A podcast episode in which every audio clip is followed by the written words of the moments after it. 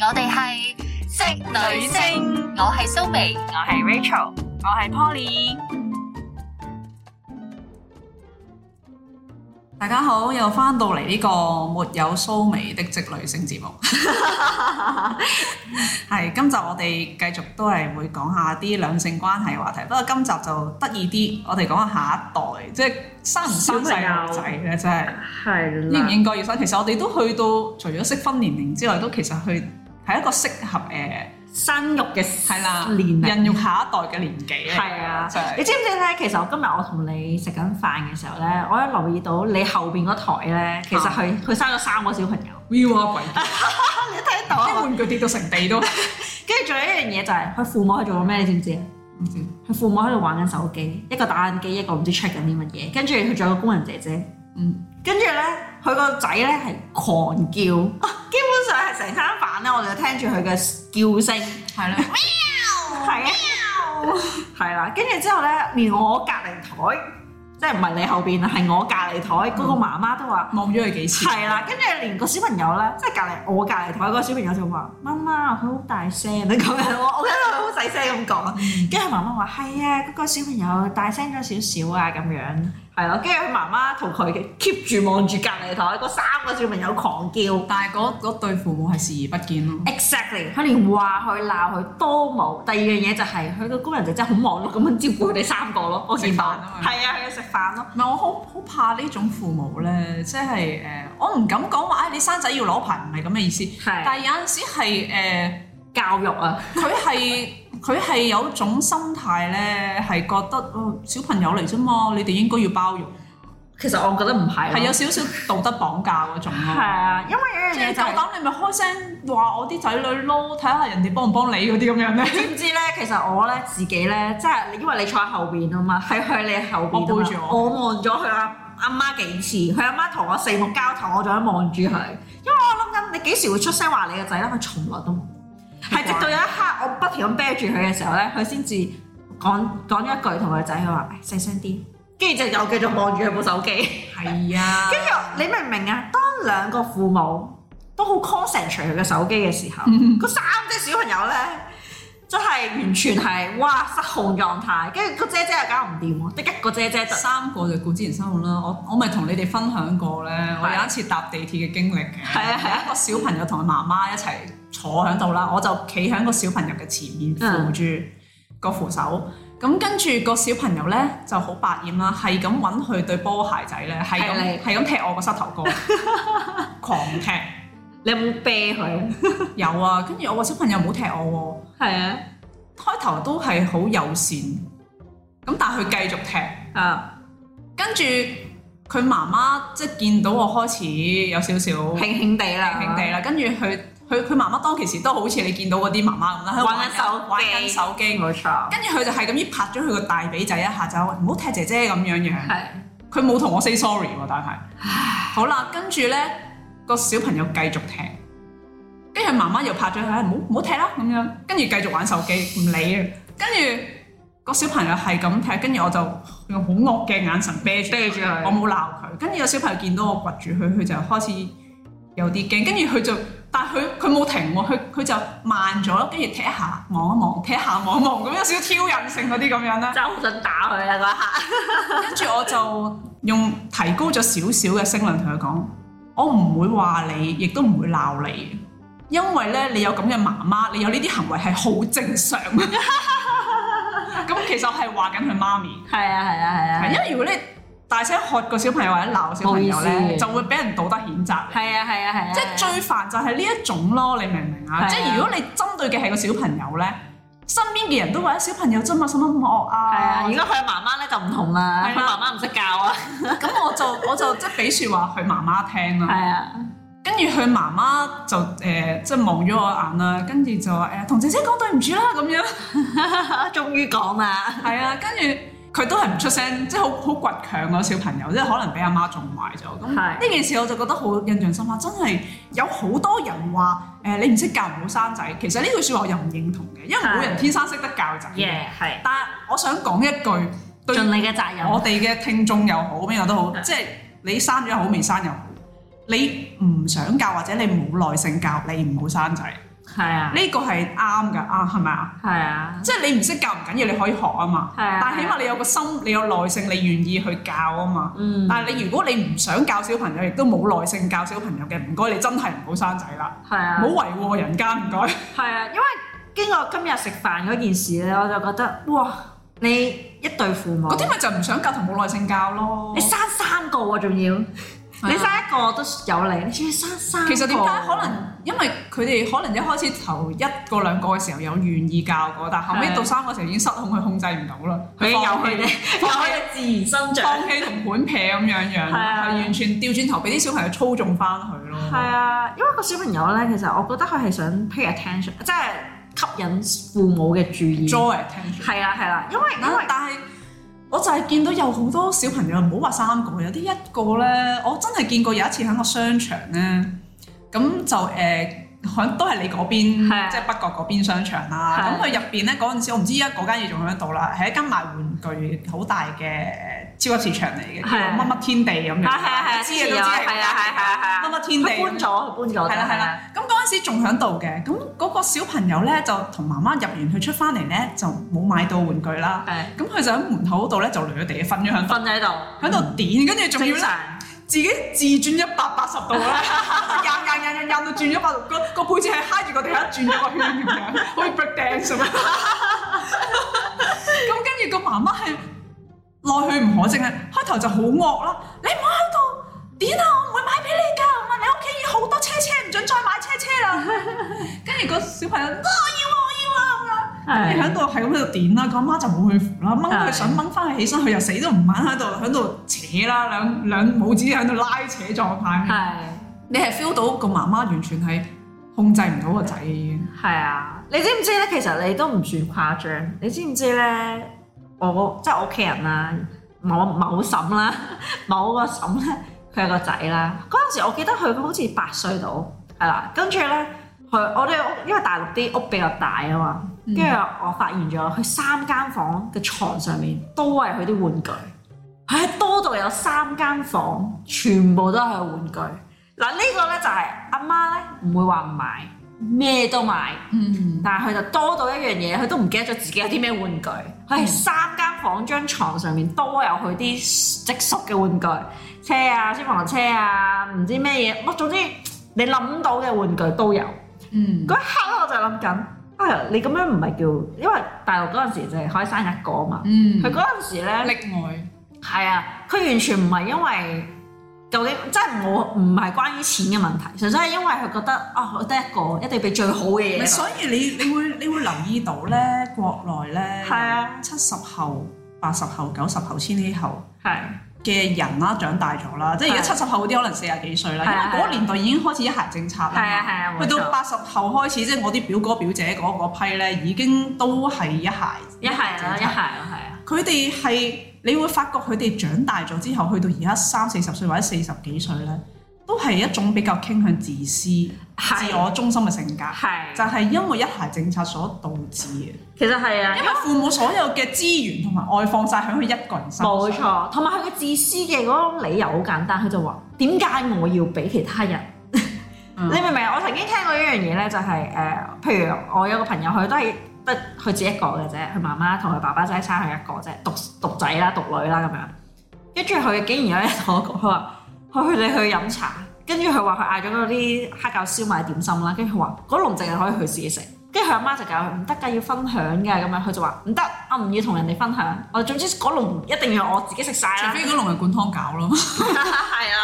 即係嗰下就話點解你唔同人哋分享啦？咁你咪可以食咗幾款咯。佢話唔要咁樣，即係嗰種任性咧，呢個咧，其實我真係想譴責係真係父母嘅問題。係啊呢個係任性咯，呢種任性同自私同自我中心咧，係一定係由細到大咧精心培養先 做到嘅。係啊，精心培係養啊。因為佢嗰日佢佢同我講，其實佢已經卅幾歲啦，嗰位嗰位嗰位仁兄，係啊，卅幾歲就同我講係啲喂咁你好自己一個食晒，你好多解決方法噶嘛。你如果諗住自己一呢一籠私有化嘅，你可以嗌兩籠噶嘛，一籠俾人哋 share 咯，其一實係籠自己食咯。即係係如果你特別中意食嗰籠點心嘅係話，冇錯。我覺得就係好奇怪唔咯。係，主要原因係咩咧？因為可能佢係十幾歲嘅時候去咗外國讀書咧，咁鬼佬嘅世界係冇 share 呢樣嘢噶嘛，即係佢哋一人食一碗，即即係一人一碟意粉或者一人一碟嗯我覺嘢得㗎唔嘛可。以咁講，鬼佬都有 share。咁你嗌個 pizza，你都唔係一個人食晒㗎，好 多時。咁人哋可能佢唔覺得呢樣係 pizza 咯，真係唔可以，你唔可以咁樣會嚇啲外國人咯，你明唔明啊？唔 share 啊我哋，食點乜都 no share 我覺得唔關外唔外國人事，係真係父母精心培養導致嘅，即係由細到大。你你唔好話佢嘅嘢就係佢一個人享用晒，係所以佢咪冇 share 呢其個。實我有陣時都發現咗一啲獨獨生嘅朋友啦， 即係自己一個嘅小朋友啦。誒、嗰啲朋友係比較特別嘅，即係可能佢哋嘅諗法係比我佢淨係諗自己啊嘛啲。係啊冇係啊錯。同埋一樣嘢就係佢哋係會鬧父母嘅，即係嗰一刻咧，我又覺得誒、好似唔係咁啱啊嗰啲，但係佢哋係冇乜你記嘢得特別早幾年咧，香港有有 一段片咧放咗喺 YouTube 度咧，係定唔知 Facebook 啦，總之兩個媒體都有嘅你應該係個阿媽同個仔喺個酒樓門口嗰度嗌交，嗯個仔咧應該係六七歲咁上下目測。係即係去到人半腰高少少，心口咁上下高度啦。四眼仔嚟嘅，瘦瘦地， 係咁都鬧佢阿媽。佢話：我都唔想出嚟，你係要逼我嚟飲茶，我唔想飲㗎。跟住係咁喺度鬧，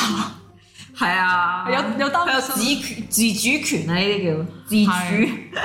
係。我我就覺得係其實獨生仔女唔係最大問題啊，嗯。係父母生咗獨生仔女，你點樣去教養佢，同埋點樣同佢相處咧，係先係最大嘅問題。啊係，因為有啲獨生仔女唔會咁嘅喎。其實咧最最大嘅問題係咩咧？父母要有時間，唔好遷就佢，下下遷就佢咯。因為我發現唔係，咗其實大部分我就係我頭先講嗰個問題，最大嘅問 唔題係遷就咗，係遷就，其實佢唔係遷就佢，係其實佢係唔想教育佢，亦都冇耐性去教育佢。咁所以當佢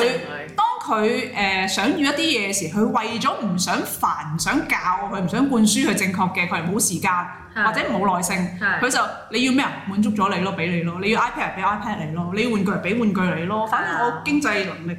許可之下，係係啊，許啊可之咁下，嗱，我俾咗你，你唔會嘈啦嘛，你唔會喊，你唔會走嚟煩我啊嘛，啊係你啊唔會阻住我打機啊 嘛，咁我咪滿足咗你咯。係啊咁所以就慢慢就培養咗個小朋友有個於取於求嘅，即係要乜有乜咯。係啦。因係啊為你唔你唔俾我，我咪煩你咯，煩你你咪俾我咯。咁點解嗰個乜乜天地門口嗰個僆仔啊又喺度喺度 break dance 咧？ 就係因為佢阿媽可能每次都買俾佢，係今次堅持一次，佢唔得啦，接受唔到啦，佢接受唔到人哋拒絕佢啦。係啊開，始，即係你培養咗一個唔能夠承受人哋拒拒絕嘅絕小嘅小朋友啦。啊朋一友啊係。旦將來有人拒絕佢咧，佢唔係兩地就係自殺㗎啦，咁就同埋一樣嘢就係父母嘅教育係好影響佢結交朋友嘅，即係佢咁樣咁。啦。但係你諗下，七十後、八十後好多都係獨生子女嘅時候，其實係佢父母本身個性格都有問題。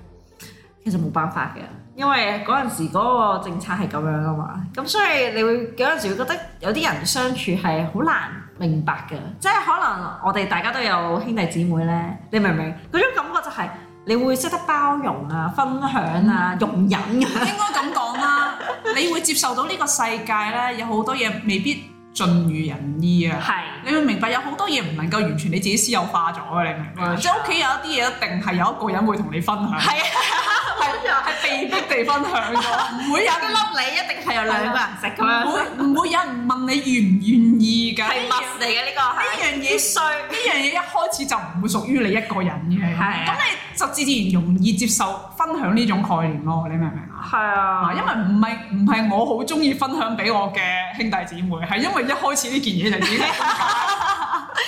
嗱，講真，小朋友其實無論係結咗婚定未結婚嘅話咧，你都會諗嘅。其實，嗯即係假設你結咗婚之後咧，只不過你係合法地擁有呢個小朋友嗯啫，即係合法生佢出嚟咁樣啦。就算你未結婚，你都可以生嘅。其實都係合法嘅係都係合法嘅。其實，咁你生完之後，其實有一樣嘢就係、你有咩因素令到你想生或者唔想生咧？你有冇？頭先我哋咁樣講，好明顯我哋兩個都係唔係好中意小朋友。嗱，其實 我冇話唔中意嘅，因為我自己咧以前係有諗過啊，有小朋友都幾好。但係第二樣嘢就係我發覺我接受唔到咧，就係當佢慢慢變大嘅時候咧，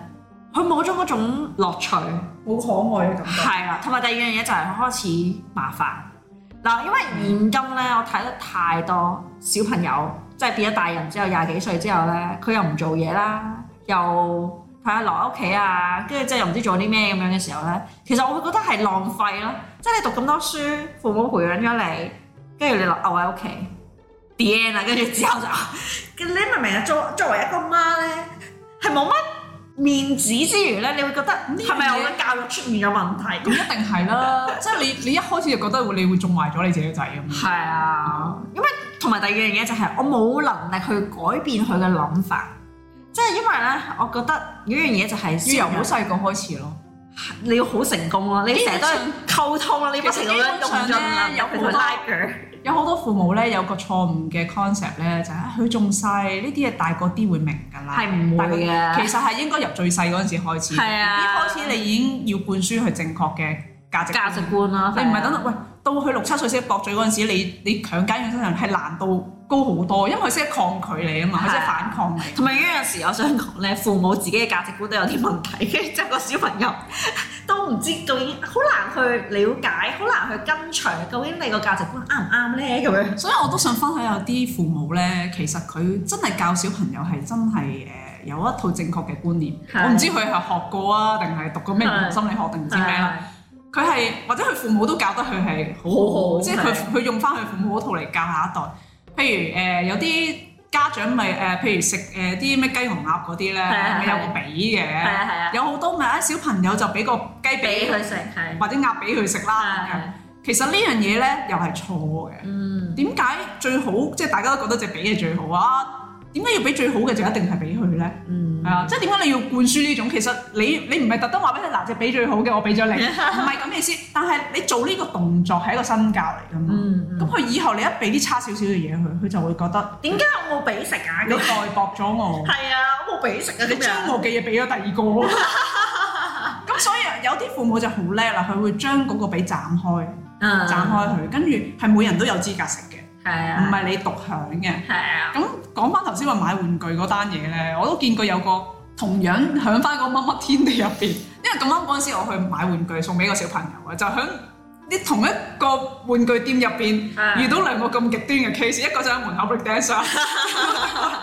另外一個咧就喺入邊咧有個。爸爸媽媽咧就同個小朋友應該係揀生日禮物之類嘅嘢啦，嗯咁啊俾佢揀，就同佢講嗱，你可以揀一樣禮物做你嘅生日禮物咁樣。咁我特登啊聽到佢咁講，我睇下，因為門口睇完睇咩嘅喺門口睇完 break dance 之後，就想睇下好奇入邊嗰其個他嘅父母係點樣教小朋友嘅咧，好好笑。咁嗰個小朋友嗯咁樣，跟住佢就同我講：你個禮物咧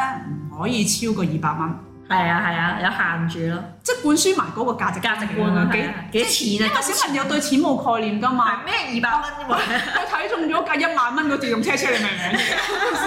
即係有㗎嘛，入邊幾貴嘅玩具都有啊係㗎。啊即係之前喺朗豪坊推跌咗個拉拉 咁樣，喂嗰隻嘢幾萬蚊係咪先？啊咁樣咁樣，咁佢就即係同佢講啊誒、幾樣嘢嗱，你可以揀一件，係。只可以係一件，係啊，同埋誒嗰件禮物係二百蚊以下咁樣。跟住咧就同佢講誒，你屋企咧有二十件玩具。係如果你今日買咗呢件新嘅咧，你要揀一件唔要送俾人。係即係你屋企嗰二十件，你屋企嘅玩具嘅數量永遠只可以維持二十件，哦，呢個幾好啊！係啊即係佢咪佢斷捨離都教埋啊！好堅，我真係點可以咁極端？我真係想捉翻出面嗰個媽媽入嚟，喂你出好嚟下人哋啦，啦，嚇人哋啦，你好下人哋啦！個小朋友係你 feel 到呢啲唔係天生㗎，即即係係跳教出跳嚟 break dance 都唔係天生㗎，係你用心栽培嘅後果嚟係啊㗎。入邊嗰個小朋友，佢爸爸媽媽同佢講咩，佢都岌頭，嗯明白，好啊。係啊。因為因為有一樣嘢就係你有限到佢咧，其實佢會知道係個規則，即係遊戲規則啦。係係係啊佢知道媽媽一定唔會俾我超過二十個，而我又要同佢交換，係啊即係我要去分享俾其他有需要嘅小送朋俾人友。啊嗰件。係啦，跟住我就只可以揀一樣嘢，因為我好富裕啦，咁我可以揀一個新嘅玩具，咁跟住但我就好好要送笑啊一樣嘢俾人。仲未完喎呢件事，我繼續，因為好有興趣。係喺門口睇完咁精彩片之後，入到嚟見到咁樣咁極端嘅，點解？應該住埋同一區㗎。係啊係啊，咁好啦，咁跟住我就特登咧就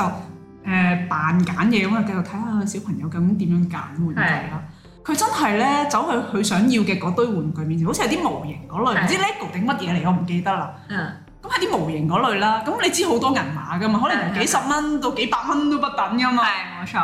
佢開頭揀咗一盒咧，佢覺得好中意嘅，拎起咦二百幾蚊喎，係跟住佢話唔得啦，呢件唔得， 放翻低，唔要喎、因為佢知道二百蚊啊嘛，因為換轉如果門口嗰個咧你俾多少少啦，俾多少少啊， 多少少啫嘛，我俾多少一兩啦，跟住俾啦買啦媽咪咁樣，即係會掠咯。我但發係覺咧有陣時佢好候有咧原則啊，咁細個。係啦，因為咧小朋友嘅情緒其實係嚟自於媽媽，因為媽媽如果情緒穩定，佢知道佢係唔會超過呢樣嘢俾佢嘅話，佢就永遠都唔會同埋 ask for 我 more。喺佢嘅身上咧 feel 到佢嘅父母咧對佢係唔係一個好輕易讓步嘅人，係，即係平時即係你唔妥協就得㗎啦，其實。係啦，佢佢佢父母一定係一個唔係咁輕易向佢妥協嘅人，係所以佢知道費事同你拗嘥氣，你都 冇用，兩都冇用，二百蚊就二百蚊。就 test 多幾次都冇用啦。話知你條 baby 冇啊啦，冇用噶。咁啊咁跟住咧，就真係佢自己喺度揀嚟揀去，揀嚟揀去咧。跟住到最後，佢真係揀咗個唔知二百一十幾嘅。嗯佢好中意佢話，佢就同佢爹哋媽咪講：我真係好中意呢個，但係真係多咗十幾蚊。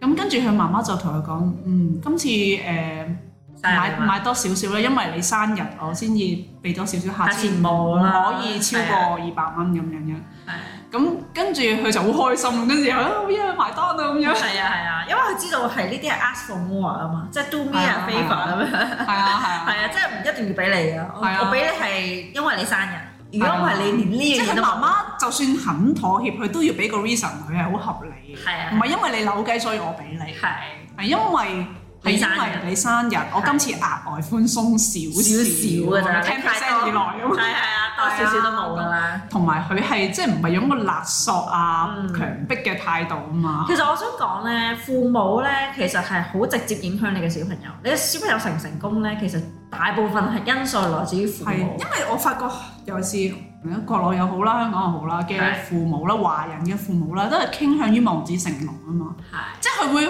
願意花好多時間心機，着重於學習嗰方面，係即係咩唱歌、彈琴、跳舞、空手道、跆拳道、係係樂器咩都好啦，或者讀書啦，咩學係 N 國語言都好啦，佢會係花好多錢啊、時間啊，去逼個小朋友去學呢啲。但係係學習咯。喺喺品德方面嘅教育咧，嗯，同埋呃誒正確嘅價值觀嗰方面咧，就好弱嘅。係佢唔會願意花好多時間去同佢講道理啊。係同佢講點樣同人相處啊，點樣站喺人哋嘅角度去睇事情。事情係佢哋好懶啊，喺呢方面，其他嘢好勤力啊嘅，即係話做功課、温書啊、學嘢啊嗰啲，係佢就會就知唔知點解？因為有一樣嘢因素就係佢哋從來冇被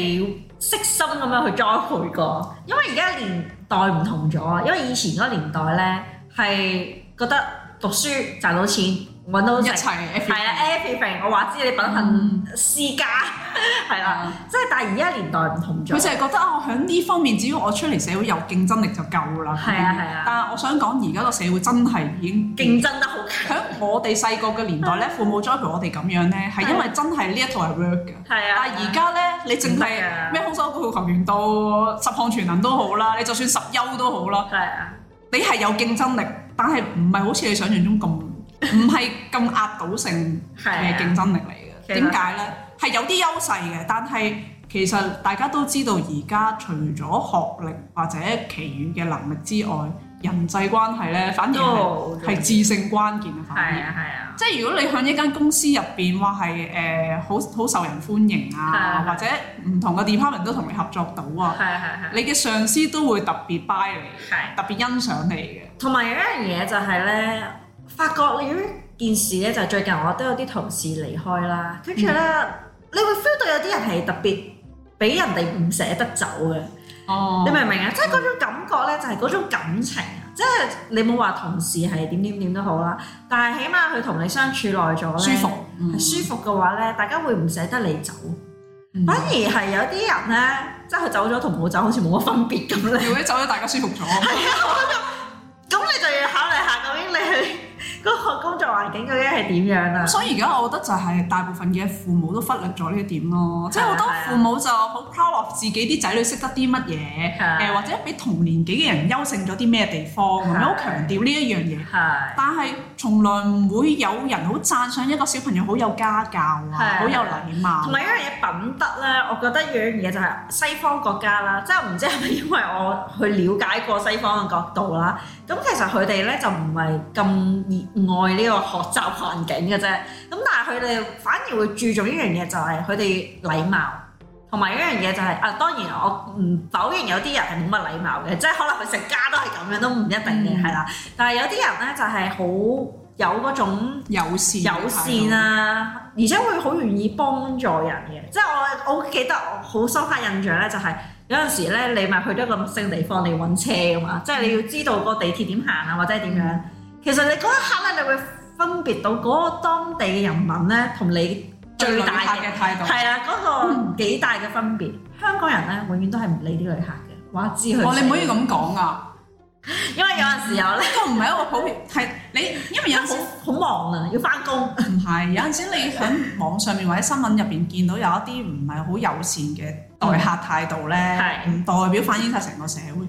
因為好老實講，其實嗯我有啲朋友喺誒、呃台灣啊，或者國內或者外國翻嚟咧，係係佢都話其實香港咧都喺算係友善去嘅，旅行嘅角度嚟講咧，係其實香港人係已經算係好友善㗎啦。哦，好即係可能佢嘅表情未必好熱情，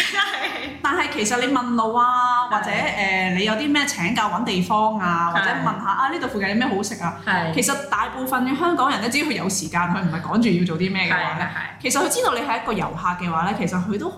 好有禮貌地答你問題。係，因為曾幾何時我聽過有一啲咧，就係譬如有陣時你咪去咗一個陌生嘅地方啦，即使你係香港人都好咧，你會聽到佢會私下同其他同事講話，又問我啦，今日唔知第幾次問我啦咁樣。哦，咁但係希望佢咁答先啦。係啦，但係佢會有一種怨氣，即係其實你要知道遊客，你作為你係遊客嘅話，你去到某個地方嘅話，其實你都係一個遊客。其實如果你係識得去咁樣諗咧，會好過你去你話啊，你今日係第十幾次問因為我我嗰咧個點行啊咁樣。我都係一個成日俾人問路嘅人嚟嘅。係因為我屋企就住旺角啦，係旺角都係即係一個旅遊熱點咁係樣，即係好多人特登去咩女人街、廟街嗰頭玩啊咁樣嘅，同埋 shopping 啊咁係樣，好多人就會問我呢條街點去㗎咁樣，你知係女人街其實條街唔係叫女人街㗎嘛，係係叫通菜街， 係，菜街係啊係啊，係咪先？即係步行街唔係叫步行街㗎 嘛，係叫西洋菜南街㗎嘛，咁有好多人嚟都係揾唔到㗎嘛嗰條冇嗰街。條路咯。係啊，咁跟住係好多時都會有人問路啦，咁啊係唔同嘅語言都有啦。係冇錯，咁其實我我自己有個使命感啦，我就覺得咧，誒、當我遇到遊客嘅時候咧，我嘅身份係代表香港人，係我對佢嘅態度同埋回應咧，喺佢嘅心目中咧就代表咗成個香港。係啊，上面成個係啊，佢翻到去就係話，我喺香港咧遇到啲人咁咁咁對我嘅咁樣。係，啊。咁所以好同唔好係好緊要嘅。其實有陣時父母咧嘅教育都好重要，因為咧佢小朋友見到媽媽咁樣對啲遊客好好咧，佢都會覺得啊，我媽媽做得幾好，佢下次會模嗯仿，即係有一個良性嘅循環就係、哦，因為我媽所以媽係通咁常樣，咧，啲黑人憎嗰啲細路咧，啲父母都好黑 人憎。係啊，因為佢一定係模仿佢身邊最親嘅人㗎嘛。其實係啊，一係就佢阿爸阿媽唔得閒理你諗下， 小朋友幾歲點解會識得講粗口啊？因為可能佢佢屋屋企企人嘅，佢屋企有個親人同佢一齊住嘅，成日都講粗口咁樣。係啊，佢唔知嗰嗰句説話咩意思㗎，可能佢可能就係聽到係模仿啫嘛，啊純粹模仿咯，係啊，我覺。得幾得意啊，又或者有啲誒唔耐煩嘅表情啊，或者嚼人哋嗰啲咧，小朋友點會識呢啲嘢嘅啫？係啊一定係模仿㗎啦。點解你講兩句咁樣嚟嘅啫？係 咪先？好奇怪，所以我就覺得。誒、考慮生唔生小朋友呢一點咧，嗯真係你自己首先要自省反自我反省一下，你自己係一個點樣嘅人。係。啊即係你想唔想 copy 另一個你出嚟？ 其實我都覺得我唔係好優秀， 但係我不能否認咧，有陣時你咧講緊唔優秀係邊一方面先？即係我覺得我教育能力唔係好優秀， 即係你你你明唔明啊？有陣時你生咗出嚟之後咧，嗰樣嘢唔係你想象中預期咁樣行，即係個小朋友可能唔聽嘅， 可能似 R 君係咁。啊，我就即係講極都唔聽嘅，即係好文質嘅，如果對住 R 君已經好猛嘅，再對個細嘅 R 君縮小版咁樣，係啊， 變咗迷你版激死咁樣，又唔兩個一齊打得咁啊！係啊， 因為有陣時你冇得控制噶嘛，即係嗰樣嘢唔係你啊想咁樣就咁樣噶啦嘛，唔係咁噶嘛。有樣嘢係叫意料之外咁樣咧，所以我覺得真係要但係你有冇諗過，即係擔心第時老咗，如果冇下一代，就得你同阿 R 君相依為命咁咯。 其實佢咧就驚我冇伴，所以佢有陣時都會氹我話啊，萬一你老咗嘅話冇人陪喎，我又好擔心你冇人陪嘅時候，你會好寂寞啊、空虛啊、懶啊咁樣。跟住我就話其實咧，我都唔係好 care 呢樣嘢，因為其實講真，小朋友嘅陪伴可以陪得你幾多？佢都有自己嘅世界。係啊，其實你真係唔好付諸太多期望喺個小朋友身上，因嗰時為嗰節陪你食餐飯，我俾面你。啊因為好多時候咧，因為我可能我身邊有啲朋友咧，其實去到到外國讀完書之後，直接留喺當地，佢都唔翻嚟。係啊，佢點解要翻嚟啫？因為佢大個啦嘛，大佬。同啊埋唔會為咗父母而翻嚟咯，好多都。係啊，同埋有陣時好多人移民嘅時候都未必要帶父母走嘛，因為唔方便，同埋有陣時可能醫療條件啊，或者嗯都冇咁又方或者便。父母唔適應啦。係啊啦，或者你水土不服啊嗰啲，咁所以有一樣嘢就係你唔可以因為你話生咗出嚟可以養老，其實係錯嘅，佢都有自己人生其實我好反對呢種咧，為咗自己係嘅將來安享晚年，跟住係啊揾一個，即係你變咗你你諗住揾一個人跟住負累佢咁樣嘅感覺係啊，好冇似錯啊，咁好同埋似同埋你對佢嘅期望太高啦。即係即即使我聽到有啲人話啊冇啊，因為我哋有物業，咁生一個出嚟可以承繼下啲嘢啊嘛咁樣。其實我都覺得其實係冇意思嘅。同埋我都係阿盧君同你講咧，話阿跟你老咗冇人陪咧，我覺得都有少少多餘。你諗下而家我哋呢一輩，即係係八八九十後啦，係喂幾多單身啦，其實嚟緊係可能仲有好多失婚喪偶嗰啲咁樣，其實嚟緊嘅都係趨勢嚟嘅啫嘛大家都係單身。我相信到時好多課單身老年人嘅養老院。 活動或者有好多生活上嘅安排，個世界會唔同咗噶啦，到時又因為我始終都唔覺得唔應該擔心得太多，因為擔心擔心嚟做乜嘢咧？其實你都未去到嗰個位，你就算去到嗯嗰個位嘅話，你擔心都冇用㗎，都唔輪到你擔心。咁又或者你個仔本身好好獨立，到時都唔中意黐住爹哋媽咪咁，你其點實啊？係㗎唔，通你話哇我生你出嚟就為咗陪我嘅 啫喎，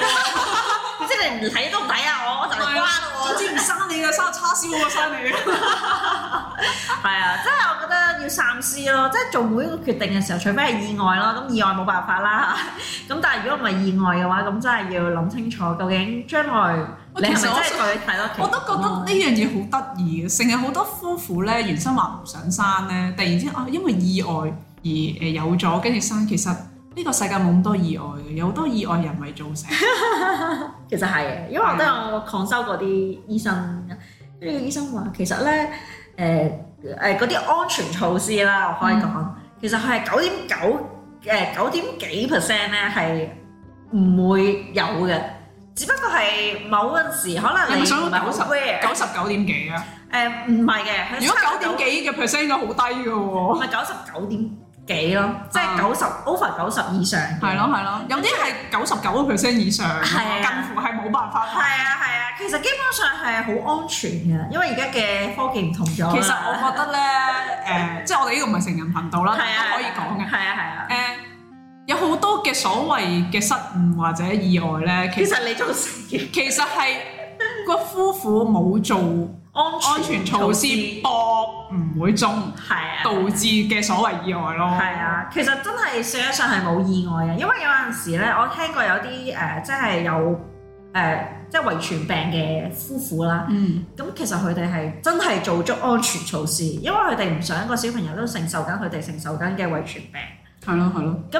喂，大佬，你知道一百 percent 命中率 係會一定會有呢個遺傳病嘅話，咁你就預防啊嘛。你你唔想佢小朋友要日日，即係佢人生就係醫院出入出入出入咁樣噶嘛。咁佢係防止咗嘅其實，所以我都建議大家要諗清楚咯。同埋有陣時咧，你做婚前檢查嘅時候咧，咪會做遺傳病嗰啲嘢，嗯真係建議大家。家啲係啊，建議大家去做清楚咯，因為就算你話你另一半有，你冇，但係都有機會有我㗎啊其嘛。實我覺得咧，呢啲嘢唔應該等到婚前先檢查嘅。即係可能你就其實結婚之前，通常都係人哋結婚之前。你唔應該婚前先檢，其實你應該更早一步，好後生時候應該已經要檢查嘅。即係你哋嗰啲遺傳病。你有冇呢一個基因咁樣？係啊其實你應該更加早知道咯，唔應該等到臨結婚。喂，臨結婚先發覺原來你兩個有嚴重嘅遺 染色傳體遺傳基因缺係陷，啊，基因缺陷。但你兩個又想有小朋友嘅，但你係當你兩個雙方都有同一個基因缺陷嘅時候，你生出嚟百分百中招嘅。係。咁你兩個係唔生小朋友啊，定係唔結婚咧？係啊，其實我有聽過，唔係我有睇過電視應該話，電視上面咧有樣嘢叫做胰島素嘅疾病啦，基本上係佢個即係胰島素係分泌唔到胰島素啊，簡單啲佢個胰即係個誒胰臟嗰個分泌唔到啦咁嗯樣，係啊、總之佢有一樣嘢就係、佢一日要食五十粒藥，佢兩對夫婦咧其實係冇事嘅正常人，但係因為佢嘅基因特別有缺陷。嗯。佢兩個小朋友都有呢個病，跟住之後咧，令到阿女咧就好啲，一日食十幾粒啫， 阿仔就嚴重啲，一碗五咁十樣 幾粒，揾到筷子扒要。即係佢唔會食任何嘢，或者係佢平時一日咧唔係三餐食啊，佢係定時定候可能兩三個鐘就要食一次，因為佢分泌唔到啊嘛。咁如果萬一你飲咗啖水，佢又分泌唔到，咁你 會死死喎喎。係啊，所以佢 keep 住咁樣食咯。同埋有陣時咧，除咗遺傳病之外咧，誒、我都係最近先聽講話，原來有啲男女啦喺埋一齊咧，係佢哋兩個嘅基因咧係互相排斥㗎，係係冇辦法懷孕。係啊係啊。即係點解會有啲不孕不育嘅夫婦，但係走去做身體檢查，兩個 body check 完全冇問題，一百 percent 健康嘅喎。跟住之後做試管嬰啊兒啦，係啦，但係試管嬰兒都係啊會都會流流產嘅，係啊就係因為你兩個之間嘅基因原來互相排斥嘅，係冇辦法有下一代嘅。啊係啊咁你點解要去到臨結婚先去做呢啲檢查咧？其實冇錯你可以早啲知噶嘛。其實係你兩個拍拖嘅時候，喂，好多時唔係抽呢條筋，啊我哋下個月結婚咁樣噶 嘛。其有實預備嘅，係啦即係譬如準備噶嘛，都譬有如過我程。我同你拍拖嘅時候，大家諗住大家都將來會有一日結婚嘅，係早啲去做檢查。係啊，大家起碼心裏面有數，去到有個結婚底先嗰啦一刻嘅時候，大家我哋係唔會有下一代喎，你接唔接受到先？O 係啊， K 先至去結婚，其實係啊好過去到話大家感情六七年啦，啊跟住先走去結婚。臨結婚嗰下做婚前檢查，發覺大家唔會有下一代，咁你點呢？